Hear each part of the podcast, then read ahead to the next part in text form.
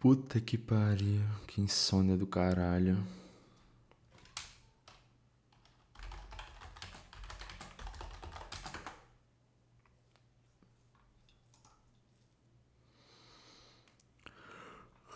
Ok, acessei aqui o site de Drauzio Varela sobre insônia e tá escrito desse jeito. Então, a insônia pode ser tanto uma parada sua como causada pelo ambiente. Porque você pode ser uma pessoa que tem suas questões e aí não consegue dormir, né? Uma disfunção hormonal, uma ansiedade da boa. Mas ela pode ser causada pelo ambiente também. E é muito comum que pessoas que roncam atrapalhem o sono das outras, né? E eu sou uma pessoa que ronca bastante. Mas como eu não ouço o meu ronco, foda-se, não é um problema que eu preciso resolver. Mas eu também sou muito gente boa e eu vou dar duas dicas que eu achei no fantástico WikiHow. E o WikiHow é tipo uma enciclopédia de como fazer coisas. E são duas dicas de como lidar com essa situação de ir dormir e ter um canteiro de obra no mesmo quarto que você. A primeira é a seguinte: mude a maneira como você encara o som. Se você pensar nele como algo irritante, vai te incomodar ainda mais. Procure imaginar que esse é um ruído calmante que pode levá-lo a dormir. Esse ruído aqui, ó.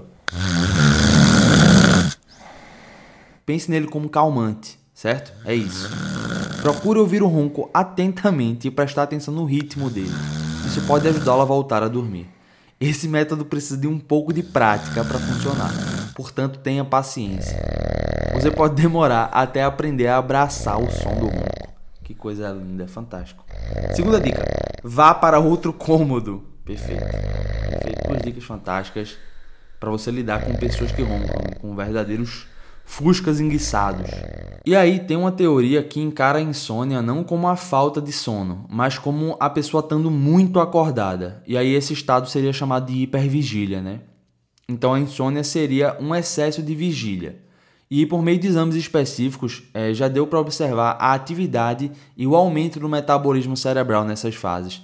Do ponto de vista clínico, esse estado de hipervigília é relatado pelos pacientes como tipo, uma capacidade de ouvir e perceber tudo o que acontece fora do quarto, dentro do quarto, na rua, na vizinhança. E aí eu acredito que você já passou por isso. Tá tentando dormir há mais de hora, e aí vem aquela calmaria, o silêncio total. Você só escuta o ar do seu ventilador, se você for liso.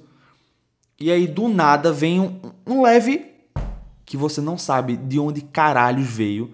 E aí fudeu, né? A pessoa tentando dormir a uma hora, a mente ansiosa, já vem mil possibilidades. Tem alguém invadindo. Tem um demônio batendo na minha porta. Tem um diabo embaixo da minha cama. E aí a sua mente vai pro caralho, né? E não é nada. Quer dizer, na maioria das vezes não é nada, né? Pode de fato ser o mochila de criança embaixo da sua cama. Mas não vai ser. Na dúvida, não vai ser. E além desse fenômeno, a insônia também pode se relacionar a anormalidades do ritmo circadiano. E aí você me pergunta, Pedro, o que caralhos é o ritmo circadiano? Ou ciclo circadiano? É tipo dentro de um período de 24 horas como o seu corpo se comporta em relação a esse estado de vigília, de sono. Lá para as 2 horas da manhã tu tá geralmente em sono profundo, né? Se tu for dormir um pouquinho mais cedo que isso, talvez não seja o seu caso. E aí a temperatura corporal já tá mais baixa e influencia com esse estado de você começar a despertar. Lá para as 7 horas da manhã vem o fim da produção da melatonina, que é o hormônio do sono, né? Aí já vem um pico de cortisol, período de alerta, concentração, eficiência cardíaca muscular. Uhul! Aí vai chegando para 6 horas da noite, aí a temperatura do corpo já vai aumentando. Ali para as 9 é, se inicia a produção de melatonina. E aí, tipo, esse ciclo tanto se relaciona com horários e a luz solar e o seu ciclo biológico mesmo, né? Tipo, ele vai ser alterado conforme você a hora que você for dormir. Se você for dormir duas horas da manhã, você não vai estar em sono profundo às duas horas da manhã, né? E assim vai. O ciclo circadiano meio que rege o sono e o estado de vigília. E aí algumas mudanças simples no estilo de vida podem ajudar a combater a insônia mesmo quando ela for crônica. Limitar o consumo de cafeína presente no café, chá, chocolate, cola, Cola de sapateiro tem cafeína. Não pode mais cheirar cola agora. Não, tá proibido cheirar cola. Acabou tudo. Exercitar-se regularmente. Ter uma rotina de sono muito importante. Procurar relaxar antes de ir pra cama. Esse pô ansioso é muito foda, né? Pessoa ansiosa, agoniada, querendo dormir, com medo de dormir. Relaxa! Fique tranquilo. Agora. Uh, calmou. Uh. Pronto, pode dormir agora. E se um psicólogo falar para você relaxar, fique tranquilo, vai funcionar Você paga para isso. Usar técnicas de relaxamento progressivamente contrai e relaxa todos os músculos do corpo, começando pelos dedos do pé e terminando na face. Puta que pariu. Massageie suavemente o couro cabeçudo. Tente visualizar uma cena ou paisagem que lhe traga satisfação. Caralho, muito protocolo, velho. Experimente ingerir chás à base de ervas. Viaja, regueiro! Chama, chama, chama, chama, chama! Ai, como é que é? Esse bicho tá... Considerando o negro. Chama assim, ó! É tá ervas como camomila, erva doce e erva cidreira. Reserve a cama somente para dormir e para relações íntimas. E caralho. Evite ler. Puta que pariu, dica de ouro, evite ler sempre. Perfeito, é só isso. E aí, ainda sobre sono, tem um, um exame que é a polissonografia, que ele serve para analisar a qualidade do sono e diagnosticar doenças relacionadas ao sono, né? Só que o foda é que a ideia desse exame é que ele consiga monitorar você enquanto você dorme normalmente, como seria na sua casa. Mas o grande problema é que na minha casa eu não durmo com oito eletrodos na minha cara, quatro no meu peito, um sensor no meu dedo, porque a porra do exame é para monitorar você, então tem que ter uma caralhada de coisa ligada no seu corpo. Eu não durmo parecendo um estabilizador, porra, uma extensão cheia de fio. Não tem como. Esse, esse exame é coisa de imbecil, não tem como. Eu sou contra esse exame, pra caralho. Foda-se. E pra tratar a insônia, dá pra tomar remédio, né? Com prescrição, por favor. Automedicação é coisa de imbecil máximo, mas às vezes pode também, não tem jeito. Sem remédio também dá pra fazer uma brincadeirinha, né? Higiene do sono, muito importante. Você, aquela parada da rotina de sono, né? Ir pro quarto só pra dormir, luz apagada, sem celular. No máximo, ler um livro, que é coisa de idiota, mas ajuda, porque ler é chato, então dá sono, ajuda você a dormir. Não comer coisa pesada, não encher a cara antes de dormir, né? Porque você não descansa. Controle de estímulos. A orientação é só usar a cama para dormir e sexo de novo. Fode e dorme apenas. Nada de celular ou tablet, pois são comportamentos proibidos. Tá proibido tablet. Tá proibido computador. Tá liberado o sexo. Técnicas de relaxamento, mindfulness, exercícios respiratórios, meditação, yoga. Isso aí tem- não tem jeito, isso ajuda. Não tem jeito. Terapia cognitivo-comportamental para insônia. Quem escreveu isso foi um psicólogo. Tá tentando ganhar dinheiro. Terapia não funciona. Não funciona. Coisa de maluco. Terapia é coisa de maluco. Eu sou contra a terapia. Eu não sou contra a terapia. Eu não sou contra. Eu não sou. Beleza. Remédio, higiene do sono, terapia, técnica de relaxamento. Mas tá faltando uma brincadeirinha aí. O Autonomous Sensory Meridian Response. O ASMR, porra! Vamos, caralho. O ASMR é um fenômeno sensorial caracterizado por reações espontâneas do nosso cérebro e sistema nervoso a determinados estímulos sonoros. É uma sensação prazerosa despertada por determinados estímulos auditivos ou visuais. E aí o ASMR apresenta alguns benefícios. Esses estímulos podem. E o ASMR. Pô, é muito difícil falar desse jeito, muito difícil. E aí o ASMR pode promover alguns benefícios, como relaxamento físico e psicológico, alívio de estresse e ansiedade, melhora nos sintomas de depressão, alívio de dor crônica, liberação de ocitocina, conhecida como hormônio do amor, aquela parada do sexo, e combate a insônia. Além desses benefícios, o ASMR pode provocar certas reações no corpo, Caralho, tô ficando sem ar. como formigamento cerebral. Tá sentindo? Arrepios no corpo. Vê se isso aqui não vai te arrepiar.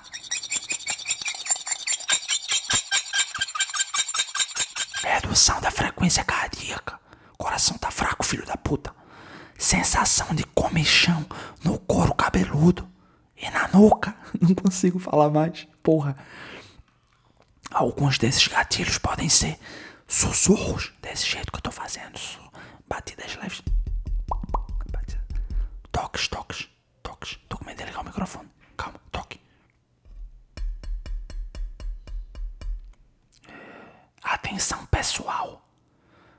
E aí, como é que tá a sua família? Você tá bem? Como é que tá? Sons vagarosos.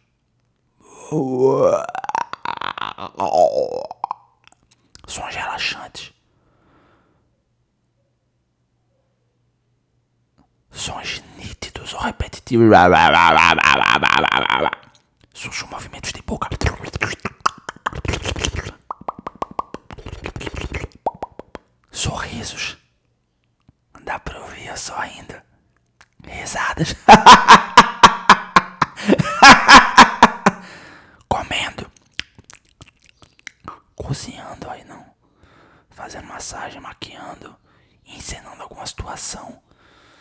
Bateu no meu carro, filho da puta. Vai pra puta que te pariu, não sabe dirigir não, arrombado. Vai tomar no cu, vai tomar no cu você, porra, filho da puta. Pintando ou manuseando objetos materiais.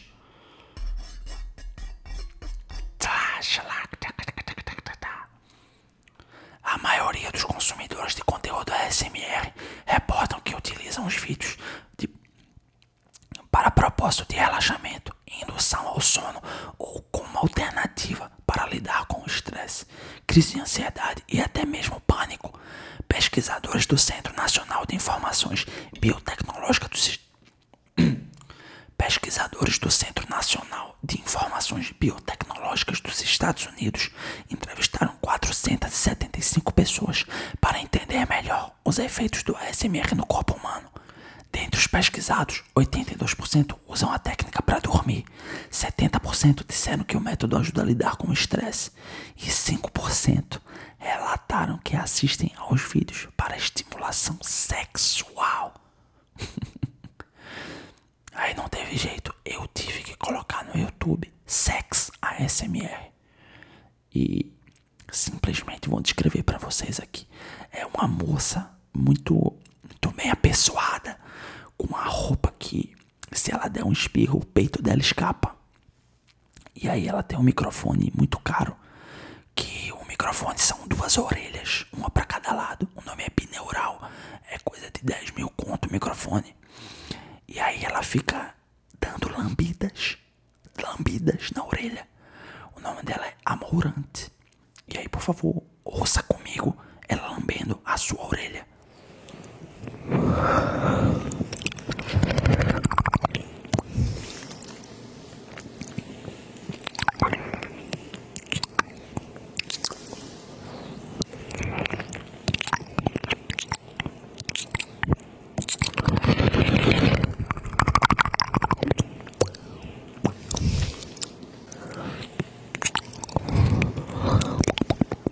Tá ouvindo, filha da puta? Gostou?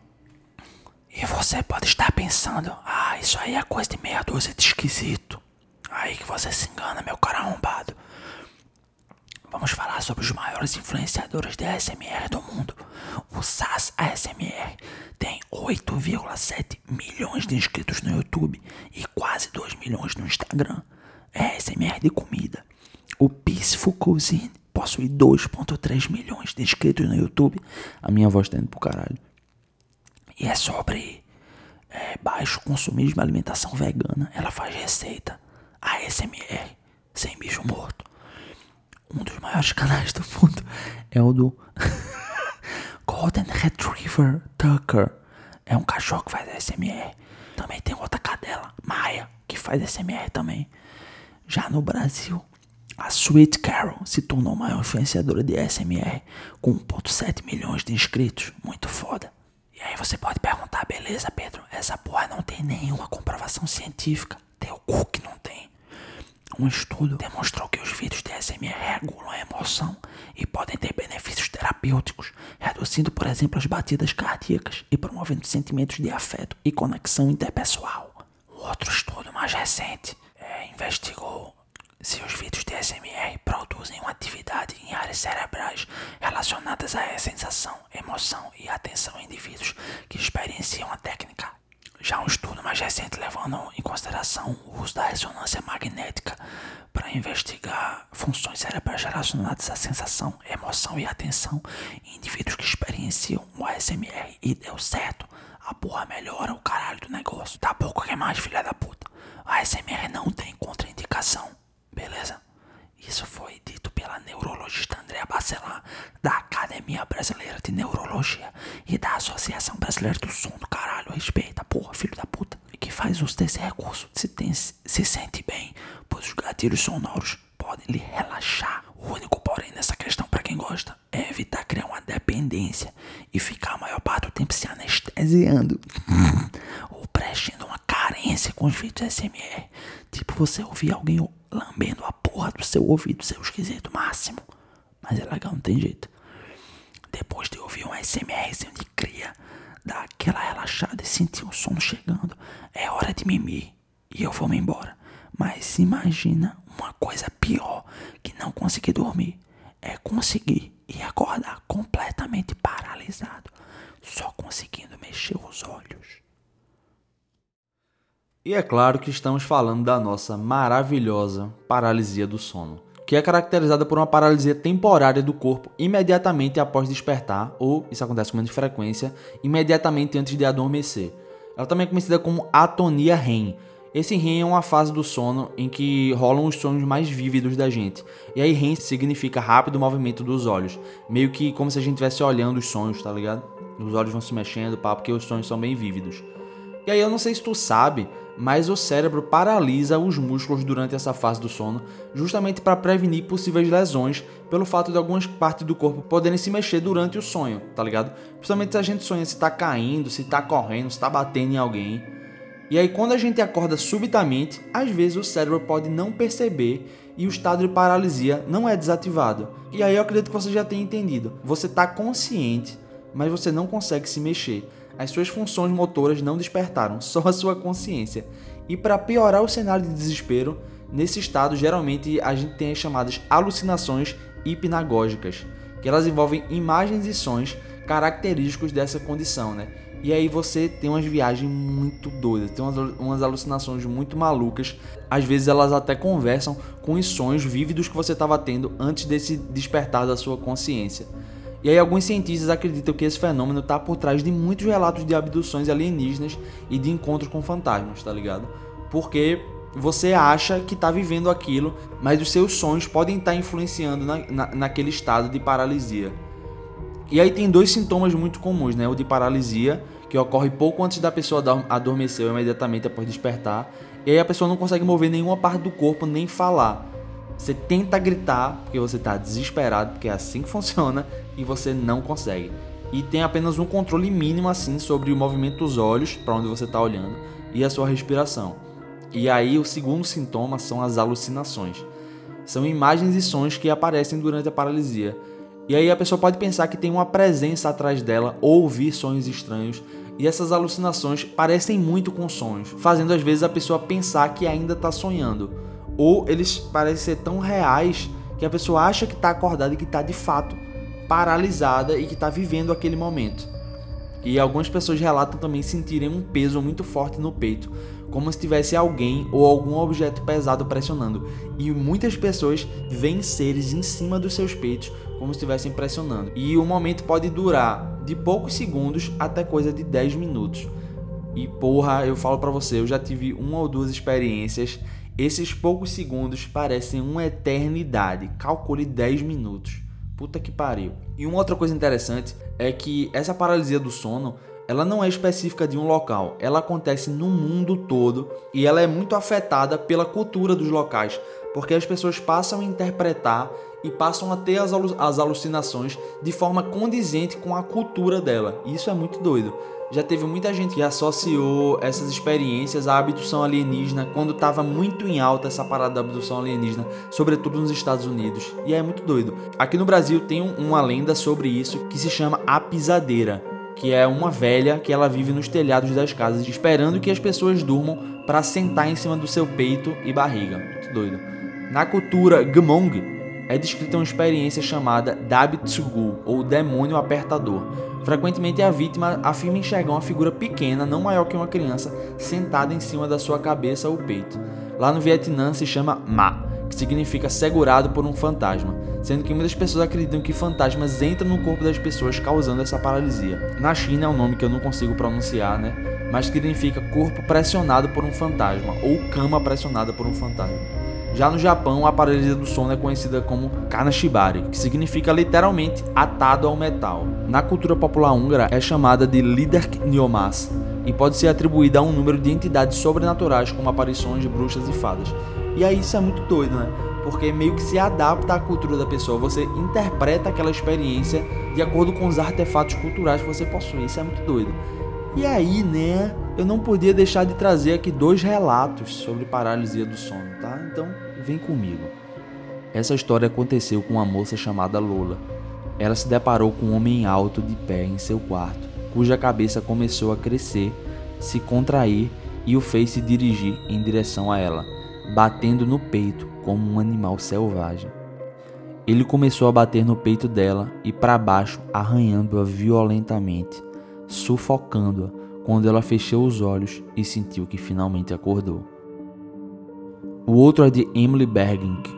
Ela percebeu que a sua janela não estava completamente fechada e se levantou para fechá-la. Em seguida, voltou para a cama e, segundo ela, tudo começou com alucinações táteis. Emily começou a sentir uma espécie de par de mãos úmidas correndo os dedos grossos pelo rosto, os lábios, os olhos e passando pela sua boca. Ela conta que era uma espécie de gato humanoide com garras que sentou em seu peito e que levantava suas orelhas pontudas. Ele tinha olhos amarelos pálidos e ficou perto dela até o amanhecer, quando ela finalmente conseguiu acordar completamente amedrontada. E aí tem algumas técnicas para escapar dessa paralisia do sono, né? A mais difundida é tentar se acalmar que é muito difícil. Você entra num estado de desespero bizarro e focar em movimentar os dedos dos pés caso eles estejam no seu campo de visão. As pessoas dizem que é como você tentar dar um gatilho pro cérebro acordar as funções motoras do seu corpo. Tá, beleza, Pedro. Mas e o sono? Como é que ele funciona? O nosso sono ele é dividido em cinco estágios. O estágio 1, ele leva de 4 a 5% do tempo de sono total, ele é um sono leve e a atividade muscular vai ficando mais leve conforme ele vai passando. Né? O estágio 2 ocupa de 44 a 55% do sono e as respirações e as batidas do coração diminuem e, e também é uma leve diminuição da temperatura do corpo. Né? O estágio 3 ocupa de 4 a 6% do sono e ele, come, ele é o início do sono profundo, onde o cérebro começa a gerar as ondas delta. O estágio 4 ocupa de 12 a 15% do sono e é um sono bastante profundo. Respiração rítmica, atividade muscular muito limitada e o cérebro de fato produz as ondas delta. O estágio 5, que é o estágio REM, que eu comentei ali atrás, ele é um movimento rápido dos olhos, as ondas cerebrais aceleram e os sonhos acontecem. Os músculos relaxam e a taxa de batimento cardíaco aumenta, assim como a respiração que fica mais rápida e não tão profunda, né? E aí esses cinco estágios compõem o ciclo de sono total, que vai variar do seu tempo total de sono, né? Se você dorme 6 horas, 8 horas, 10 horas, aí é, a quantidade de tempo que você permanece em cada estágio varia. Isso também não é uma regra, né? Ele varia de indivíduo para indivíduo. E uma curiosidade muito foda é que a duração mais poderosa, mais proveitosa da soneca é de 20 a 30 minutos. A ideia é que se você dormir por mais tempo que isso, é mais provável que você entre em um sono de ondas lentas e profundas. E aí, quando acorda desse sono, tu pode estar tá meio letárgico, tá ligado? Meio devagar, meio, meu Deus. Aquele cochilo que quando você acorda, você quer voltar a dormir e acordar de novo 7 horas da noite, completamente perdido, porque tá tudo escuro e você acha que tá de madrugada. Já vivi muito esse trauma.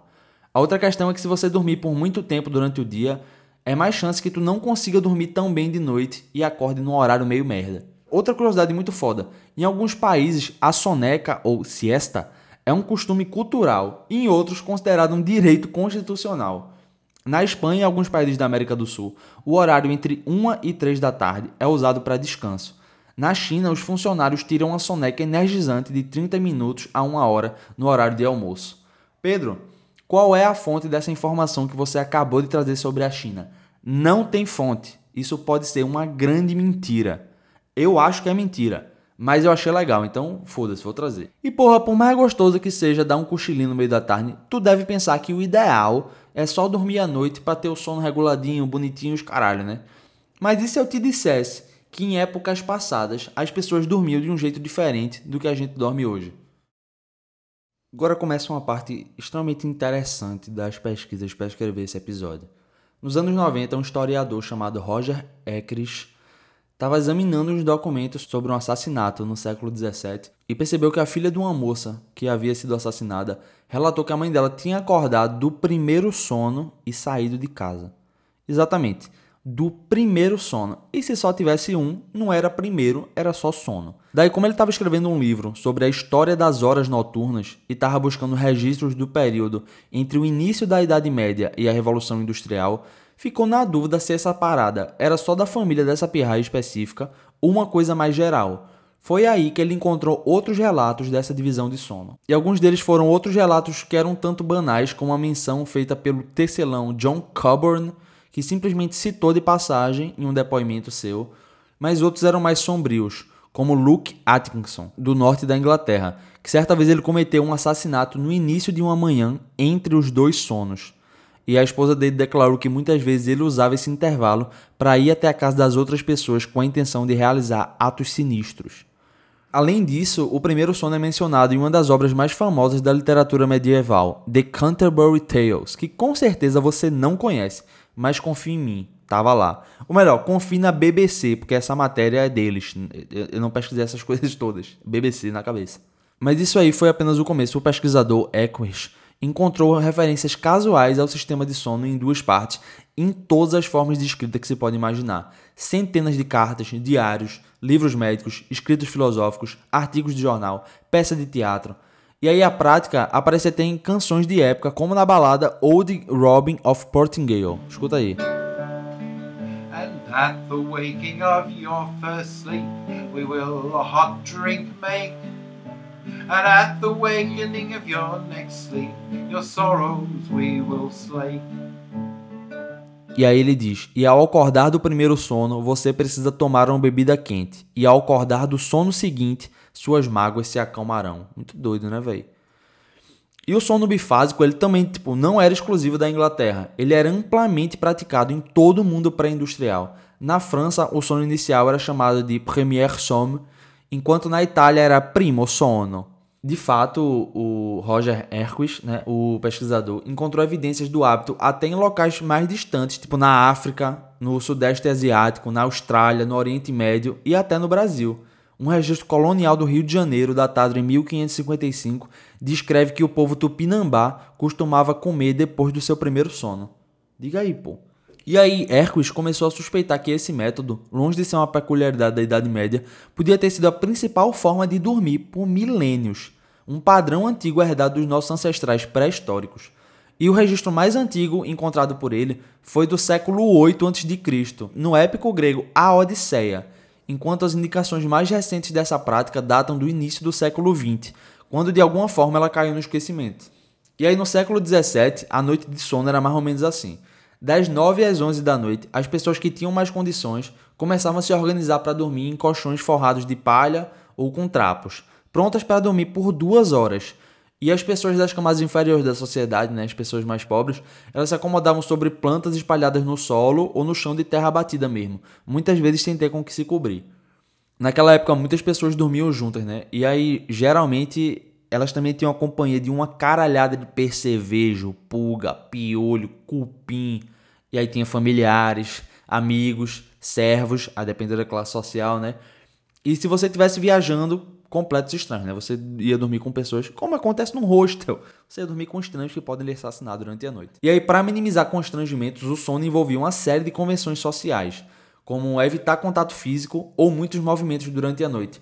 E uma, uma outra coisa interessante é que havia posições definidas para dormir, tipo, as meninas mais jovens normalmente deitavam-se de um lado da cama, com as mais velhas mais perto da parede, seguidas pela mãe, pelo pai, e aí depois do pai, os filhos meninos, também dispostos por idade, e os que não eram membros da família depois deles.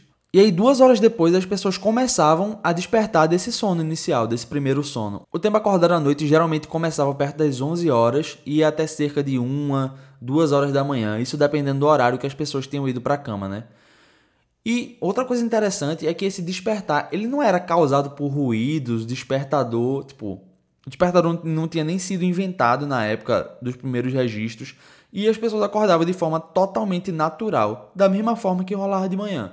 E esse período acordado era chamado de vigília e era um momento extremamente e surpreendentemente útil para realizar tarefas. Né? E aí nos relatos, é, Hercules descobriu algumas atividades que eram realizadas no intervalo do primeiro com o segundo sono, né? E algumas dessas tarefas eram coisas simples, como colocar mais lenha no fogo, tomar remédio, né, um chá, ir urinar.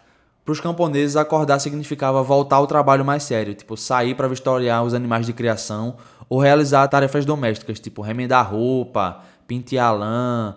E aí ele até encontrou o relato de um servo que uma vez chegou a preparar um lote de cerveja para o seu patrão entre meia-noite e duas da manhã, lá no noroeste da Inglaterra. E aí, como não pode faltar, os criminosos aproveitavam essa oportunidade para percorrer as redondezas e causar problemas, né? Como o assassino de Yorkshire, que eu citei lá em cima, né? Que a moça dele dizia que ele saía para fazer atividades sinistras. Mas a vigília também era um momento religioso. Para os cristãos, tinha orações elaboradas para serem rezadas, incluindo algumas especificamente recomendadas para esse período. E um padre da época chamou a vigília de a hora mais proveitosa do dia, porque depois de digerir o seu jantar e encerrar as tarefas mundanas, ninguém virá procurar você, exceto Deus. Muito foda. E aí tinha a galera mais filosófica da época, né, que usava esse momento para refletir sobre a vida, ponderar sobre novas ideias. E aí, mais para o final do século XVIII, um comerciante londrino chegou a inventar um dispositivo especial para registrar suas percepções noturnas mais ardentes. Era um lembrador noturno, né, que era um bloco de pergaminho fechado com abertura horizontal que poderia ser usado como guia para escrever. Seja, o cara inventou o bloco de notas. Ah, e outro ponto interessante: a vigília era muito útil para a socialização e, pasme, para o sexo. Como explica o pesquisador, as pessoas muitas vezes sentavam na cama e apenas conversavam. E durante essas horas de penumbra, as pessoas dividiam a cama conseguiam compartilhar um nível de informalidade e intimidade que era muito difícil de ser alcançado durante o dia. Então era um momento bem propício para isso. E os casais que conseguiam vencer essa logística de compartilhar a cama com uma caralhada de pessoas é, aproveitavam esse belo momento para fornicar, né, para o sexo. E nada mais justo que um momento separado para conceber uma penca de filho, né? Porque o que a turma fodia na época era louco, loucura que ela fez comigo. E aí depois que as pessoas ficavam acordadas essas duas horas, elas normalmente voltavam para a cama. E aí esse segundo período era considerado o sono da manhã ou o segundo sono, que durava até o amanhecer ou um pouquinho mais. E aí, essa de fato era a hora que as pessoas acordavam para o dia e ficavam acordados até de noite na hora do segundo sono, né? Uma outra coisa massa é que os seres humanos não foram os únicos animais a fazerem isso, né? Tem umas outras espécies que eles também dividem o sono. Eles têm o primeiro sono, acordam, têm o segundo sono. Muito doido, né? A mãe natureza. E aí vem uma doideira muito foda. Em 1995, Hercules leu uma reportagem no The New York Times sobre um experimento do sono. E o experimento foi o seguinte: depois de uma semana inicial de observação dos padrões de sono normais, as pessoas participantes do experimento foram mantidas sem iluminação artificial à noite para reduzir suas horas de luz do dia. No restante do tempo, eles foram confinados em um quarto sem luz nem janelas e totalmente imersos na escuridão envolvente. E eles não podiam ouvir músicas nem se exercitar, e foram induzidos ao repouso e sono. No início do experimento, todos os homens tinham hábitos noturnos normais. Eles dormiam em um turno contínuo que durava do fim da noite até a manhã. Mas aí uma coisa interessante foi acontecendo. Depois de quatro semanas de 10 dias com 10 horas, os padrões de sono dos participantes foram se transformando. Eles não estavam mais dormindo em um único período, mas em duas metades e aproximadamente com a mesma duração. As duas partes eram separadas por um período de 1 a 3 horas que eles passavam acordados. E aí, medições do hormônio do sono, a melatonina, demonstraram que os seus ritmos circadianos, que eu comentei antes, também haviam se ajustado, o que demonstra que o sono foi alterado a nível biológico. Diga aí, que foda, velho. A galera foi privada dessas tecnologias da luz artificial que a gente tem hoje, e aí naturalmente o ciclo de sono dele se adaptou a esse jeito antigo de dormir. Pô, isso é muito foda, não tem jeito. Muito, isso é muito foda. E aí um outro ponto interessante é por que isso sumiu, né? Como? Quando isso aconteceu? E aí essa extensa pesquisa dele também trouxe essa explicação de por que a humanidade abandonou esse sistema de dormir em dois períodos de sono, né? E ele começou a ocorrer no início do século XIX. E aí você pode perceber que ali para o início do século XIX, época de revolução industrial, os relógios, né, para definir a hora que você tinha que ir para a fábrica, tinha que sair da fábrica, e a vida começou a tomar esse rumo, né? Veio a iluminação artificial, né? Introduzida a gás, aí tinha poste agora nas ruas, não ficava naquela penumbra à noite. E depois, claro, veio a iluminação elétrica mais para o final do século, além de alterar o ritmo circadiano das pessoas, né? A iluminação artificial também permitiu naturalmente que as pessoas ficassem acordadas até mais tarde E aí esses parâmetros foram sendo alterados aos poucos. Mas, embora as pessoas não fossem para a cama mais às 9 horas, elas ainda precisavam acordar no mesmo horário pela manhã, né? O que prejudicava o repouso. E aí Erques acredita que isso tornou o sono mais profundo, justamente porque ele era mais reduzido. Então, ele tinha que penetrar mais fundo para as pessoas descansarem mais. Além de alterar os ritmos circadianos da população, a iluminação artificial também prolongou o primeiro período de sono e reduziu o segundo. E ele conseguiu rastrear essas alterações quase a cada década ao longo do século XIX, e aí foi perceber que o tempo do segundo sono foi diminuindo até ele deixar de existir. E aí, mesmo que a iluminação artificial não seja a única causa, no final do século XX a divisão entre dois períodos de sono havia desaparecido completamente. E aí a revolução industrial não mudou apenas a nossa tecnologia, mas também a nossa biologia. Muito foda, né? Eu mesmo fiquei tentado a testar essa brincadeira de sono bifásico, mas tipo, isso não quer dizer que o nosso sono habitual, numa lapada só, é ruim. Ele é rochedo e tipo, a gente dorme na moral, não tem as preocupações antigamente de uma porra de uma cobra tentar te picar. Sou uma cobra venenosa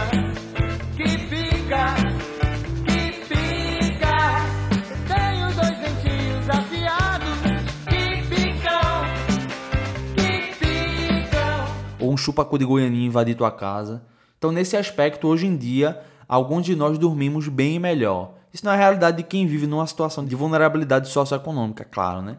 Mas você me entendeu. Uma outra parada sobre sono que me pega muito e filme de terror costuma usar assim é, e funciona pra assustar. Geralmente quando a gente vai se ajeitar pra dormir, apaga a luz, deita na cama, fecha os olhos e se tudo der certo, dorme. Mas caralho, e se alguém dormir de olho aberto? Acontece, e aí a condição médica que impede que os olhos se fechem totalmente se chama lagoftalmo. E aí essa bronca pode ser temporária ou permanente, né? E algumas doenças musculares podem atingir o nervo facial, tipo a hanseníase faz, e dá essa bronca que o olho não consegue fechar. E aí também malformações na pálpebra, cistos, alergias, doenças congênitas, e tudo isso pode causar, né? Acontece, não sabe exatamente porquê, mas com alguns bebês. E aí os bebês geralmente dormem de olho aberto.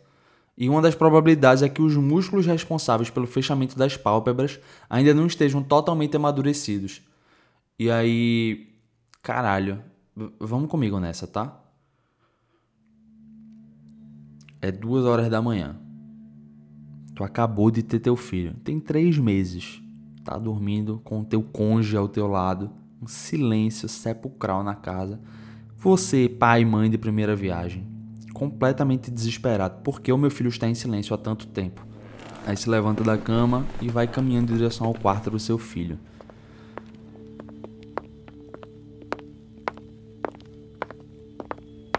Você chega no escuro, né? Aquele silêncio, acende a luz do celular, vai se aproximando do berço.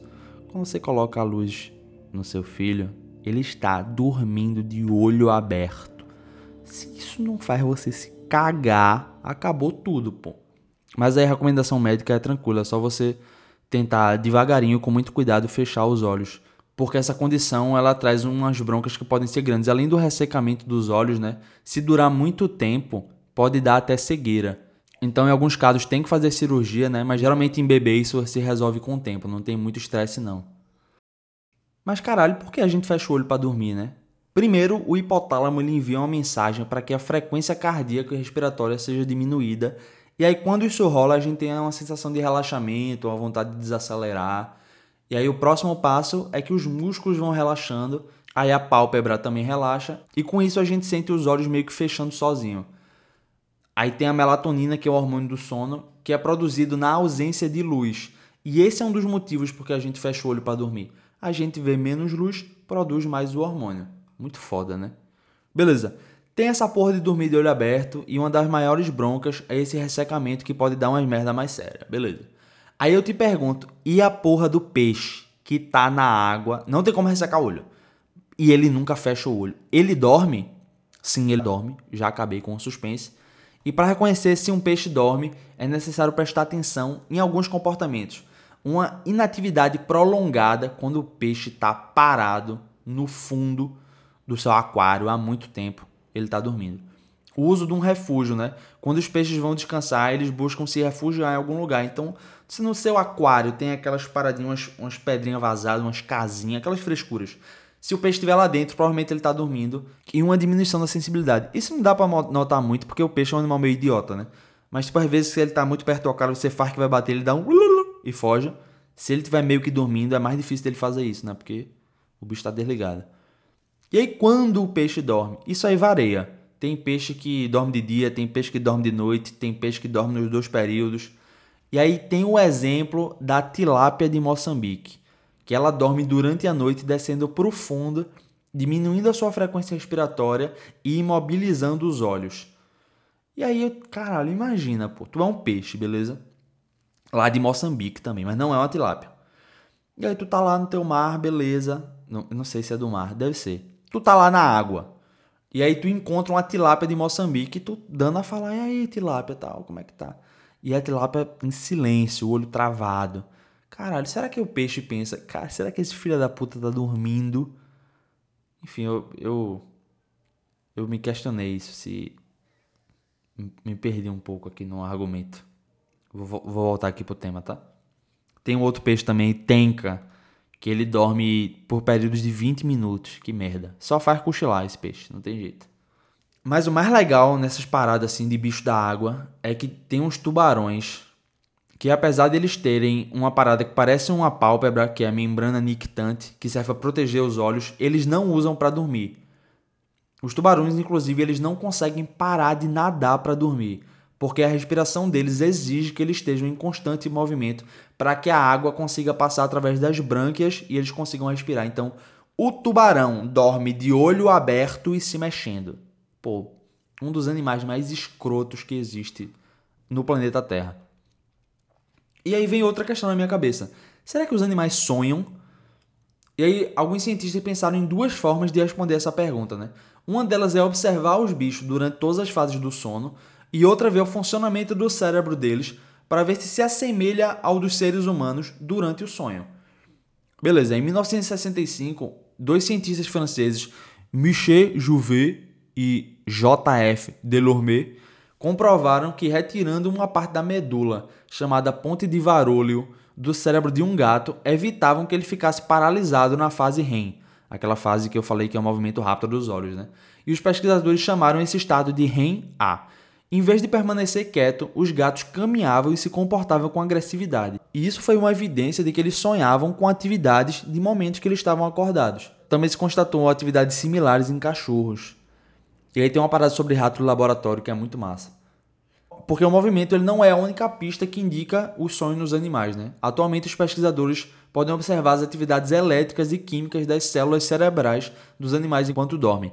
Lá em 2007, foi feito um experimento lá no Instituto de Tecnologia de Massachusetts, que eles registraram a atividade neural de uma parte do cérebro de um rato chamada hipocampo. E aí essa estrutura é relacionada com a formação e codificação de memória. Primeiro, os cientistas registraram a atividade das células cerebrais enquanto os ratos corriam em labirintos. Depois, eles analisaram as atividades dos mesmos neurônios enquanto os animais dormiam e aí os dois cientistas descobriram padrões idênticos de ativação durante a corrida e a fase do sono REM. Ou seja, era como se os ratos estivessem correndo pelo labirinto em suas mentes enquanto dormiam. E os resultados eram tão claros que os cientistas podiam calcular a localização específica dos ratos no labirinto durante o sonho. Diga aí, que foda, velho. E aí uma última muito massa, que é sobre os pássaros diamante mandarim. E aí esses pássaros não nascem com as melodias das canções que eles cantam no cérebro. Pelo contrário, eles têm que aprender. E aí quando eles estão acordados, os neurônios da parte anterior do cérebro é ativado durante o canto de cada nota. E os cientistas são capazes de determinar qual nota foi cantada com base nos padrões de ativação desses neurônios, beleza? Daí, os cientistas monitoraram os mesmos, as mesmas células enquanto os pássaros dormiam e descobriram que elas não se ativavam ao acaso, mas sim como se as aves estivessem praticando o canto enquanto dormiam. Diga aí, pô, simplesmente informações fodas. Mas ainda fica aquela dúvida: o que são os sonhos? Além de anotar os números assim que acorda para jogar no bicho, por que caralhos a gente sonha? E aí tem algumas várias perspectivas que dá para analisar e cada uma vai trazer um significado diferente. Se a gente voltar um pouquinho no tempo, mais de 20 anos, lá na mitologia grega, os sonhos tinham um papel muito importante, porque eles eram considerados um modo de comunicação entre o mundo etéreo, né, o mundo dos deuses, e o mundo terreno. e aí era um meio pelo qual os deuses passavam mensagens aos mortais. Morfeu era o deus do sono. Não sei se você conhece a expressão cair nos braços de Morfeu, que significa dormir, é coisa de velho, né? Mas existe. E aí ele era o deus do sono e dos sonhos noturnos, e a sua principal habilidade era assumir a forma de qualquer pessoa e entrar nos sonhos de quem estivesse dormindo. Completamente bizarro. O deus Stalker. Se a gente pensar na psicanálise, é, o sonho ele pode revelar desejos e traumas ou outros elementos presentes no nosso inconsciente.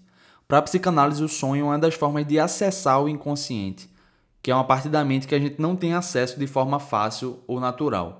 E aí esses desejos ficam recalcados ou reprimidos e vêm à tona quando a gente sonha. Isso porque quando dormimos, a nossa mente relaxa e o inconsciente tem maior autonomia em relação ao nosso consciente. O sonho para a psicanálise é, uma, é como se fosse uma válvula de escape para os nossos desejos mais secretos desejos que a nossa consciência julga como proibidos de serem realizados.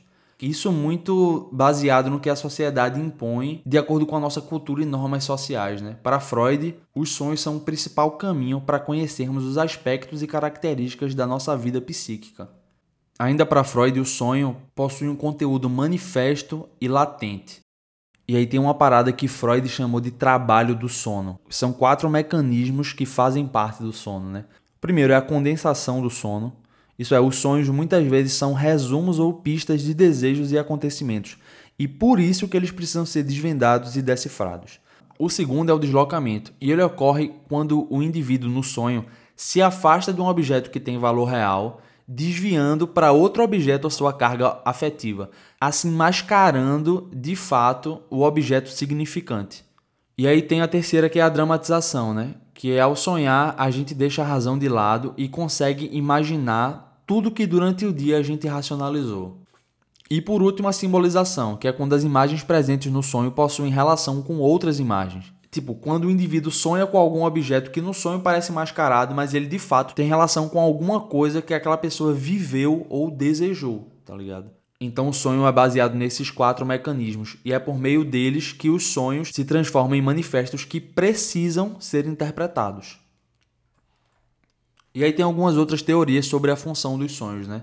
Como um momento que o cérebro usa, né, geralmente durante a noite, para sintetizar todas as informações e lembranças que ocorreram durante o dia. Um momento que ele elimina o que é menos importante e armazena o que de fato precisa ser guardado. Uma outra teoria traz a situação da simulação de ameaças, que os sonhos são a forma como as pessoas lidam com ameaças, como se fosse uma prática do que fazer na vida real, né? E aí nessa teoria, a presença de força e de situações não corriqueiras nos sonhos, tipo lutar com leões, fugir de uma situação de perigo, é para a gente estar tá mais preparado quando situações similares ou pelo menos de mesmo significado aconteçam no mundo real. Uma outra teoria traz a questão da redução do medo, né? Que é durante os sonhos que a gente aprende a reduzir os níveis de preocupações que tem durante o dia. Quando acordados acumulando diversos sentimentos, medos e inseguranças, ao dormir a gente pode reviver as mesmas situações que causam aflição, mas num contexto diferente. Então, de acordo com os cientistas que defendem essa teoria, os sonhos são formas de eliminar ou reduzir o medo em relação àquela determinada situação. Uma outra parada bem interessante são alguns sonhos que são bastante comuns entre a população mundial. Tipo, sonhar que você está caindo, que seus dentes estão caindo, que você foi ao trabalho ou para a escola sem roupa, que você está fazendo uma prova, sonhar que está morrendo, encontrar uma celebridade, ser perseguido, traição, tá atrasado, voando. São sonhos bem comuns que eu acredito que pelo menos alguns deles você que está ouvindo já teve. Mas tem uma parada nesse assunto de sonho compartilhado ou parecido que é bem mais interessante. Um fenômeno surgiu em janeiro de 2006 em Nova York. A paciente de um psiquiatra bem conhecido desenhou o rosto de um homem que vinha aparecendo repetidamente nos seus sonhos. Em mais de ocasião, o homem lhe deu conselhos sobre sua vida privada. A mulher jura que nunca conheceu esse homem em toda a sua vida. E o retrato ficou esquecido na mesa do psiquiatra por alguns dias, até que na semana seguinte um outro paciente reconheceu o rosto e disse que o homem já lhe visitou muitas vezes em seus sonhos. Ele afirma que nunca viu aquele homem na sua vida real. Então, o psiquiatra decidiu enviar o retrato a alguns colegas psiquiatras que têm pacientes com sonhos recorrentes. E dentro de alguns meses, quatro pacientes reconheceram o rosto do homem como uma presença frequente nos seus próprios sonhos. Todos os pacientes se referem a ele como este homem. Depois disso, teve muita gente de muito canto diferente dizendo que já sonhou com esse caba. Los Angeles, Berlim, São Paulo, Teherã, Pequim, Roma, Barcelona, Estocolmo, Paris, Nova Delhi, Moscou. E o massa é que tem um site só sobre essa porra. O site é thisman.org. E aí no próprio site você acha algumas teorias para explicar essa porra, saca só. De acordo com a psicologia de Jung, esse homem é tipo um arquétipo de imagem que pertence a um inconsciente coletivo que só aparece em tempos de dificuldade emocional, particularmente com significados ou em situações mais sensíveis. E aí, que doideira do caralho. E aí tem a, tem a teoria mais religiosa, né? De acordo com essa teoria, o homem é a imagem do Criador. Ele é uma das formas que Deus escolhe para se manifestar hoje em dia. E é por essa razão que, se você sonhar com esse homem, você deve segui-lo, como você faria com Deus na vida real. E aí tem uma terceira teoria muito boa também, que é a mais interessante. Traz que esse homem, ele é uma pessoa real que consegue viajar pelos sonhos de outras pessoas. E aí as pessoas, algumas pessoas que acreditam, né, que seguem essa teoria, acreditam que o homem dos sonhos é igual ao homem da vida real. Já outras pessoas acreditam que ele é completamente diferente da personificação dele nos sonhos. E aí tem uma terceira parcela das pessoas que acreditam nessa teoria que acredita que ele faz parte, ele é o objeto de uma grande corporação que tem todo um plano mental de condicionamento por trás dele, né? Então é maravilhosa.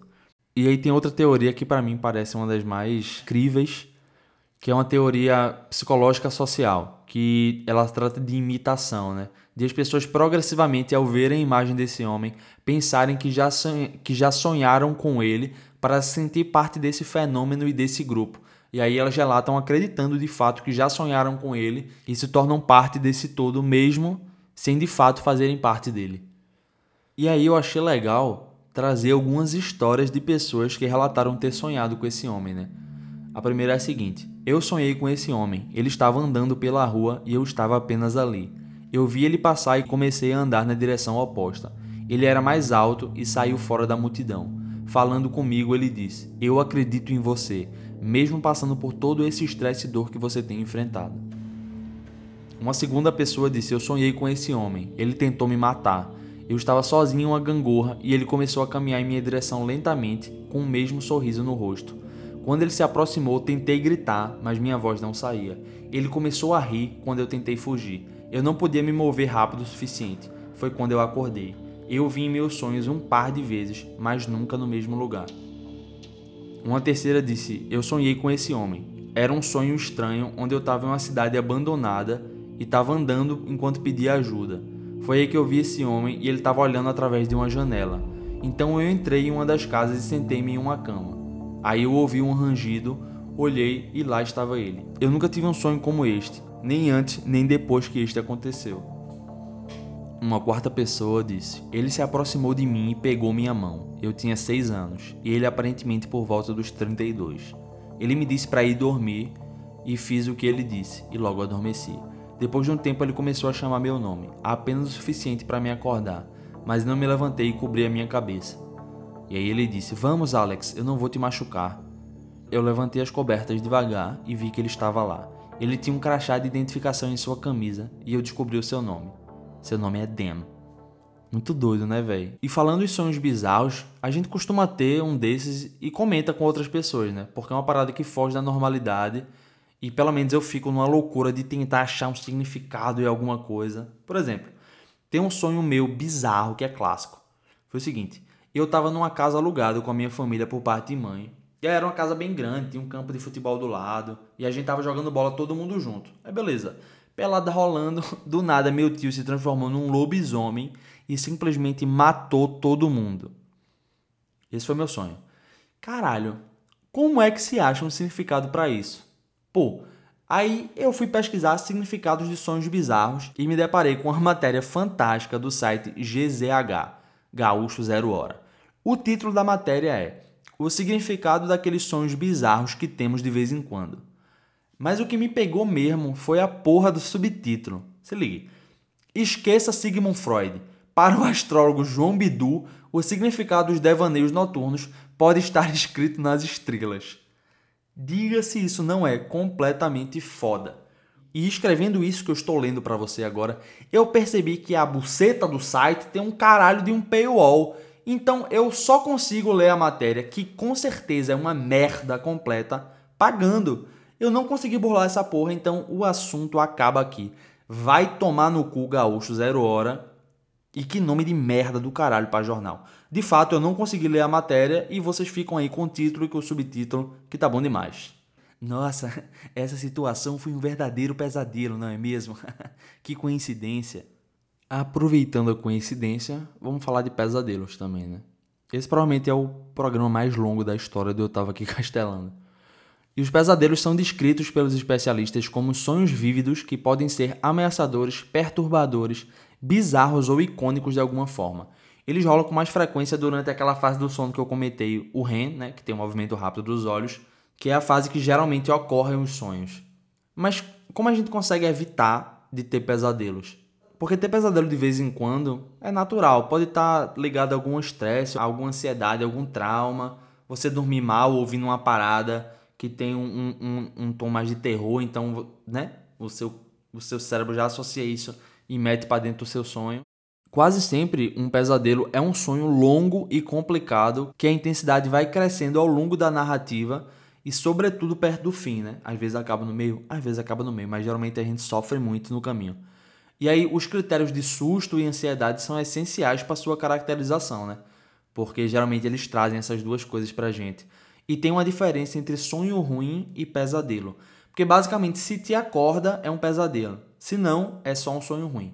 E eu achei uma parada muito interessante sobre pesadelos na pandemia, né? Para as pessoas que estavam na linha de frente, em alguns casos, os sonhos passaram a ser apenas pesadelos. Dos 144 médicos e 414 enfermeiros da cidade chinesa de Wuhan, não sei se você lembra, mas foi onde começou essa porra toda, participaram, que participaram de um estudo publicado em janeiro de 2021, mais de um quarto afirmou ter pesadelos frequentes. E aí os relatos de pesadelos entre a população em geral também aumentou durante os lockdowns nacionais, sobretudo por parte de jovens mulheres e pessoas que sofrem de ansiedade ou depressão. Mas, de acordo com alguns especialistas em trauma, esse aumento não é uma surpresa, ele já era bastante esperado, né? Para aqueles que estão na linha de frente do combate à Covid-19, tipo médico, enfermeiro lá em Wuhan, 2020 foi um período de estresse crônico. E aí, se a gente pensar, longos períodos de estresse que duram meses ou anos e afetam populações inteiras são bastante incomuns. E são comparáveis apenas com situações de guerra na história recente. Mas a gente sabe que o estresse crônico tem um efeito significativo na função cognitiva. E aí, pessoas que vivem sob pressão regular têm mais chance de ter pesadelos. Um outro estudo com crianças em idade escolar, entre 10 e 12 anos, lá na faixa de Gaza, demonstrou que mais da metade tinha pesadelos frequentes, e em média em mais de 4 noites por semana. As crianças são particularmente sucessíveis, né? Porque os cérebros ainda estão em desenvolvimento e tal. E apesar disso ser bastante assustador, entender por que certos sonhos se tornam pesadelos pode ajudar a tratar pessoas que passaram por traumas, né? E porra, falando em pesadelo, assim, eu gosto demais de filme de terror, demais mesmo. Eu sou um cagão do caralho? Sou, mas eu gosto, eu vejo o filme pelas brechas do dedo, vejo. Mas um dos meus favoritos é um clássico, A Hora do Pesadelo, né? Eu acredito que tu conheça o filme, mas eu vou dar uma explicadinha sobre o contexto. A Hora do Pesadelo acompanha um grupo de adolescentes que passa a ter pesadelos horríveis, onde são atacados por um homem deformado com garras de aço. Ele apenas aparece durante o sono e para escapar é preciso acordar. Os crimes vão ocorrendo seguidamente até que se descobre que o ser misterioso é na verdade Fred Krueger, um homem que assassinou crianças na rua Elm e que foi queimado vivo pelos pais das crianças da vizinhança. Depois de morto, Fred volta para se vingar dos que o mataram da única forma que não podem se defender, nos sonhos dos seus filhos. Pô, esse moto é muito foda. Muito foda. Não tem jeito. É uma motivação muito foda. Terrível, terrível, né? Ele é um vilão, não tem jeito. Mas a história é foda. E uma outra parada interessante é que a ideia de criar esse personagem veio de acontecimentos reais. No início da década de 80, os jornais americanos publicaram uma série de contos narrando um fenômeno em Camboja que ceifou a vida de vários jovens e crianças. Essas pessoas relativamente saudáveis e sem histórico de transtornos mentais começaram a relatar pesadelos tão horríveis que as pessoas preferiam não dormir mais para não ter pesadelo. E aí alguns sintomas de estresse pós-traumático, que incluíam esses sonhos tenebrosos, surgiram nessa galera após um assassinato em massa causado pelo regime Khmer Vermelho, no sul da Ásia. Calma que a gente vai voltar nisso. O consumo de café e outros estimulantes ajudou essas pessoas a permanecerem acordados por um tempo. Entretanto, horas depois, eles foram encontrados gritando e se debatendo violentamente em suas camas antes de morrer de causas desconhecidas. Esse fenômeno ganhou destaque em diversos jornais importantes como The New York Times, com um artigo intitulado Pesadelos suspeitos de causarem a morte de 18 laosianos. Daí, o, o diretor da Hora do Pesadelo, Wes Craven, ouviu esses relatos né, e ficou muito intrigado, especialmente com o fato de que, mesmo após as autópsias, os médicos não conseguiam encontrar a causa da morte. E esse foi um dos primeiros eventos reais a inspirar o nascimento de Fred Krueger. Porra, eu falei que a gente ia voltar e eu fiquei intrigadão com essa parada de Camboja e fui pesquisar. Então vem comigo. O genocídio cambojano foi promovido pelo governo comunista do Khmer Vermelho, liderado por Pol Pot, no Camboja entre 1975 e 1979. Esse genocídio foi uma das consequências das ações tirânicas impostas no período, com a aplicação de uma utopia agrária que resultou em uma violenta repressão marcada por trabalhos forçados, torturas e execuções. Estima-se que pelo menos 1,5 milhão de pessoas tenham morrido durante essa época nesse país asiático. 1,5 milhão de pessoas mortas de 75 a 79.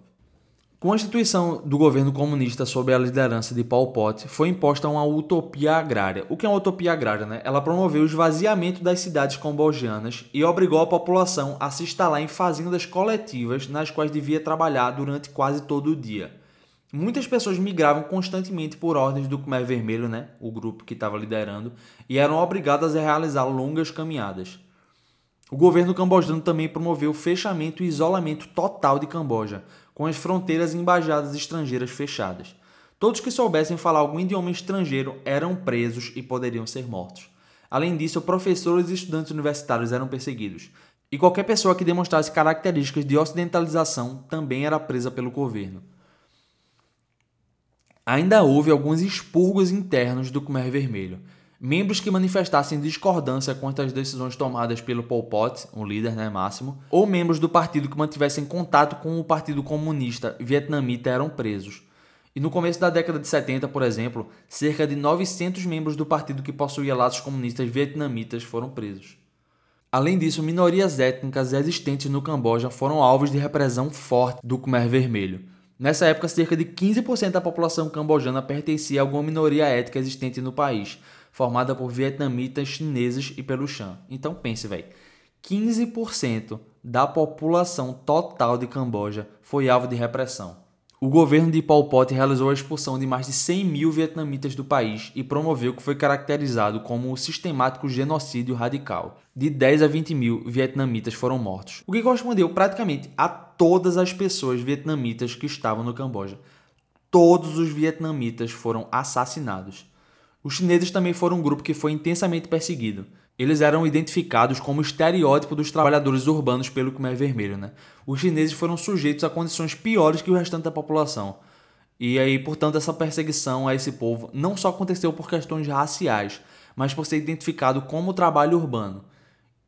E aí estimam-se que mais de 200 mil chineses tenham sido mortos em consequência das péssimas condições a que foram sujeitos. Diga aí, já foram 20 mil vietnamitas, mais 200 mil chineses. Os Shan, outra etnia existente no Camboja, foram proibidos de utilizar seus trajes típicos, falar seu próprio dialeto e praticar sua própria religião, que era o islamismo. Milícias do Khmer Vermelho atacavam sistematicamente aldeias habitadas pelo Shan e promoveram a destruição de cerca de 100 delas. Ao todo, aproximadamente 100 mil Shan morreram nesse período. A gente já vai para perto de 320 mil pessoas mortas. Grupos religiosos no Camboja também foram perseguidos, principalmente os budistas. Monastérios budistas foram fechados pelo governo, seus monges foram presos e milhares desses religiosos foram mortos. A perseguição ao budismo fez com que em 1977 já não existisse nenhum monastério em funcionamento no país. Outras regiões minoritárias também sofreram repressão. A tirania imposta por Pol Pot no Camboja encerrou-se em janeiro de 1979, quando o governo cambojano foi derrubado após o país ser invadido pelo exército vietnamita. Com o fim do seu governo, foi possível precisar as consequências para o país. As estimativas apontam que pelo menos 1,5 milhão de pessoas morreram, número que ainda pode ter alcançado 2,5 milhões. Apesar de parecer um pesadelo, o genocídio cambojano foi real e muito provavelmente é uma das centenas de genocídios que já rolaram na história do mundo e nem eu nem você sabíamos. Então fica aí essa crítica social foda e não se esqueça. Para acabar com a poluição noturna, mastigue de 2 a 3 dentes de alho antes de dormir para reduzir a circulação de sangue na sua região genital. A alicina presente no alho pode diminuir a quantidade de sangue que chega ao órgão genital, diminuindo as ereções e possivelmente os sonhos eróticos. Não se esqueça de compartilhar esse episódio com mais pessoas, de seguir no Spotify e de botar essa porra nos stories do Instagram e do Zap se tu for um esquisito máximo, ou uma esquisita extrema, ou uma esquisita e bizarra. Valeu, falou e até a próxima.